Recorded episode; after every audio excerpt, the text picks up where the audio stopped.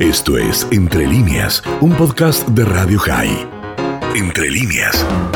Victoria Ginsberg es eh, secretaria de redacción de Página 12, es hija de desaparecidos. Ayer estábamos recordando todos el aniversario de la llegada de la última dictadura militar y por supuesto la memoria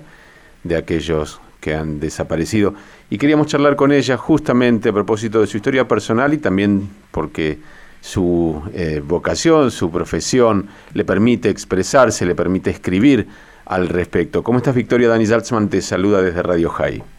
Hola, ¿qué tal? Buen día. Bien, gracias por atendernos. Victoria, eh, si podés de alguna manera contarle a la audiencia tu historia personal, cuando, cuando, cuando pudiste entender, si es que alguna vez vas a poderlo, tu historia, tu, tu, tu, arranque en la vida, por supuesto, y, y, cómo recordar el paso del tiempo hace que, que muchos eh, de los jóvenes en este país y en el mundo ni siquiera sepan qué sucedió.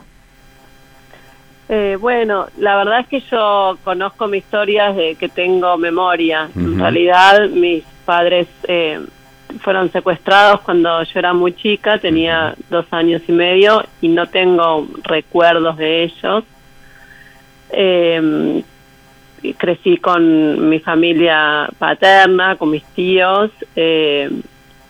que fueron, eh, que, me adoptaron. Y en ese sentido, siempre, pero siempre me, me, dijeron la verdad, digamos, ¿no? Quienes eh, habían sido mis padres, así que en, en, general la historia la conozco y la fui, supongo, elaborando distinto a través de los años a la medida que uno puede comprender distintas cosas, lo va procesando de distintas maneras. Después, eh, cuando, bueno, eh, me estudié periodismo, empecé a trabajar en Página 12 y me, me no digamos no con ese objetivo pero este me eran épocas en donde empezaban los juicios por la verdad y justamente se empezó como se reabrió todo el tema de la dictadura los derechos humanos cuando se cumplían 20 años del golpe. Y ahí fui también escribiendo mucho eh, sobre temas de derechos humanos de los crímenes de la dictadura. Así que eh, un poco como que mm, durante el principio de mi carrera me fui especializando en esas cosas, así que ahí también tomé mucho contacto con testimonios de muchas personas.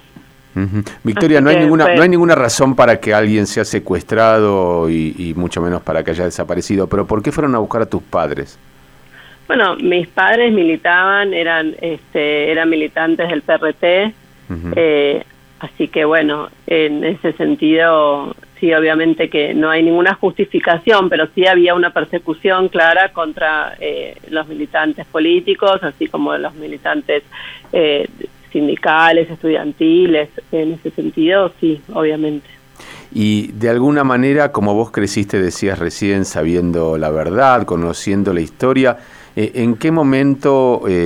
pudiste comprender exactamente qué había pasado, quiénes eran tus padres?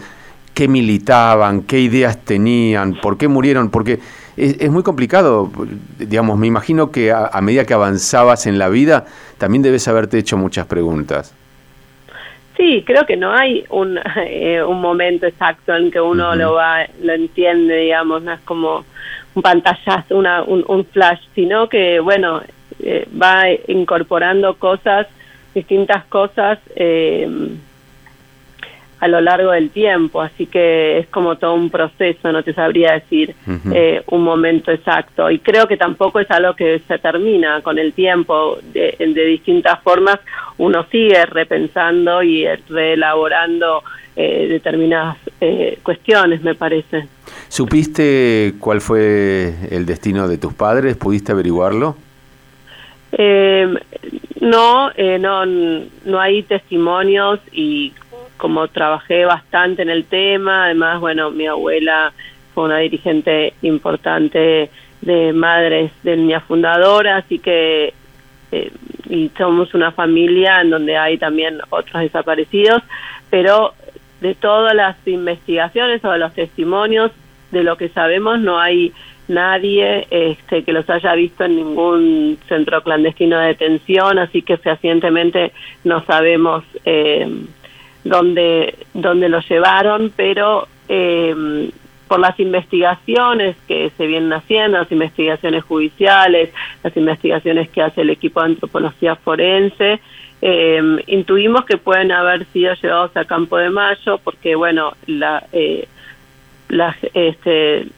en general una importante cantidad de gente del PRT fue llevado ahí, eh, personas este, que los conocían o que militaban estuvieron ahí y también es un lugar en donde hubo pocos sobrevivientes, es decir, entonces eh, hay eh, pocas personas identificadas este, que hayan visto a otros eh, a otras personas secuestradas, pero es probable que hayan sido llevados ahí.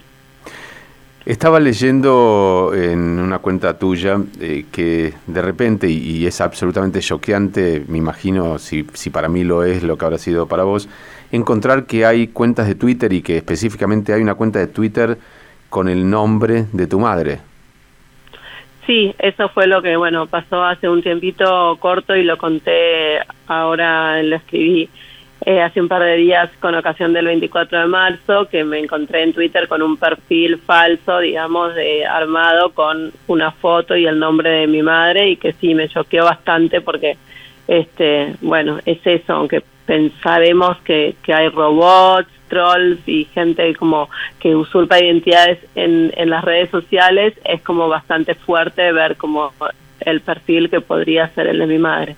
Sí, no, aparte estoy pensando de, de, qué listado, de qué fuente pueden estos trolls tomar esos nombres.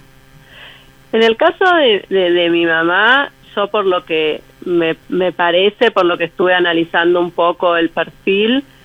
creo, pero es una deducción mía, no tengo pruebas, que lo pueden haber sacado de una página que se llama desaparecidos.org, que es un lugar en donde eh, muchos familiares y, y, personas suben los testimonios, las historias de vidas de los desaparecidos, como para que si alguien lo conoce o lo haya visto en algún lado, aporte datos o información y también como un lugar de homenaje a los desaparecidos. Eh, ahí figura esa foto que está también en el perfil de Twitter, y también figura eh, mi mamá así con los tres eh, apellidos, como figura también el perfil de Twitter, es decir, eh, Irene Bruste Monaparte de Ginsberg. Entonces, me parece que, que lo pueden haber sacado de ahí, lo que prueba que, que evidentemente los que armaron esa cuenta falsa sabían fehacientemente que era una identidad de una persona que estaba desaparecida. Sí, me imagino que no debe ser la única entonces porque ese listado se habrá usado para, para, tomar esos datos. Eh, analizando también este, el perfil, eh, encontré que hay interacciones con dos o tres cuentas que también eh, tienen identidades que pertenecen a personas desaparecidas, así que es como si es como bueno y que y que al interactuar entre ellos es como una red de esto de trolls que que alguien las tiene y los usan para hacer determinado tipo de operaciones en las redes, sobre todo operaciones políticas porque los posteos que tienen son eh, eh, políticos, son de actualidad, así que tienen como ese perfil y generalmente se usan como para hacer operaciones. Así que sí hay más de una, no, la de mi mamá no es la única, hay más cuentas que tienen eh, como nombre identidad de.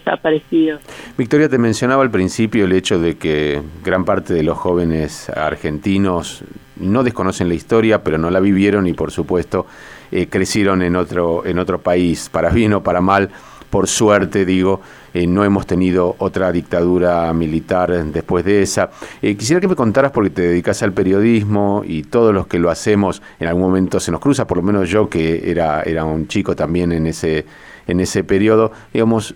¿te da miedo, te dio miedo en algún momento, pensaste a propósito de tu, de tu historia personal, qué pasa o qué podría pasar con la expresión de tus ideas?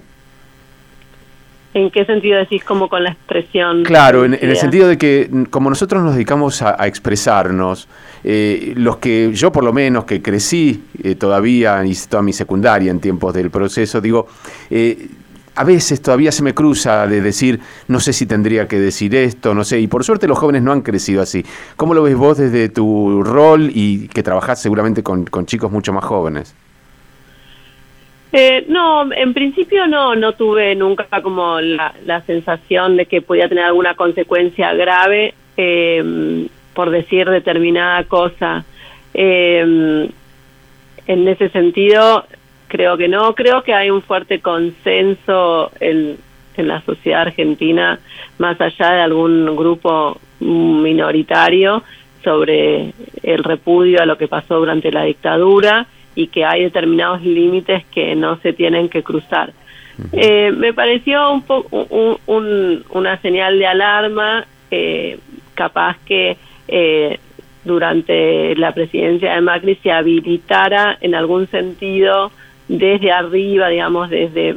la algunos dirigentes políticos, esta cuestión de el debate supuesto debate sobre el número que esconde, digamos, eh,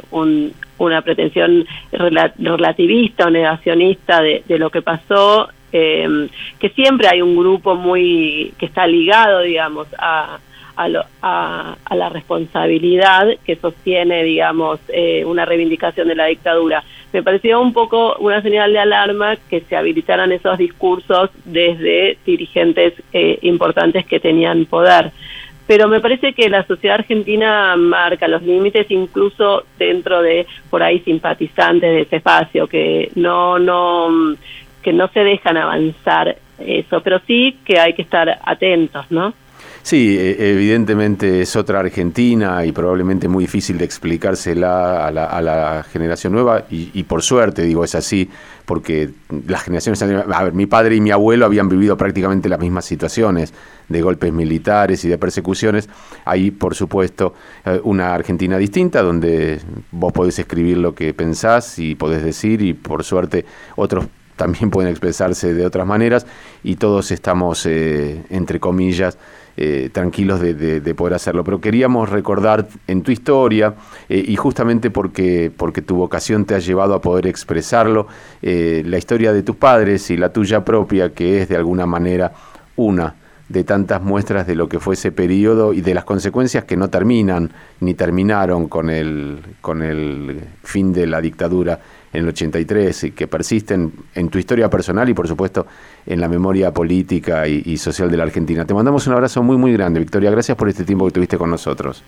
No, gracias a ustedes por comunicarse. Un abrazo. Gracias. Victoria Ginsberg, ella es secretaria de redacción de Página 12. Su historia personal es a veces parecida y a veces distinta a muchas historias de aquellos que eh, perdieron a sus seres queridos, en este caso ella a sus padres en la dictadura, desaparecidos eh, a esta altura. Eh, lamentablemente, digo, muchos todavía no han podido ni encontrar a sus nietos o no han podido saber, en el caso de ella tampoco, cuál fue el destino final de sus padres, pero bueno, es bueno recordarlo y es bueno no relajarse también, porque justamente lo que yo decía antes, el paso del tiempo hace que las nuevas generaciones no tengan, tal vez, afortunadamente no lo tienen, el temor, pero sí tienen que tener la eh, la, suficiente atención, como decía ella, a señales eh, para que esto no vuelva a suceder. Esto fue Entre líneas, un podcast de Radio High. Puedes seguir escuchando y compartiendo nuestro contenido en Spotify, nuestro portal radiohigh.com y nuestras redes sociales. Hasta la próxima.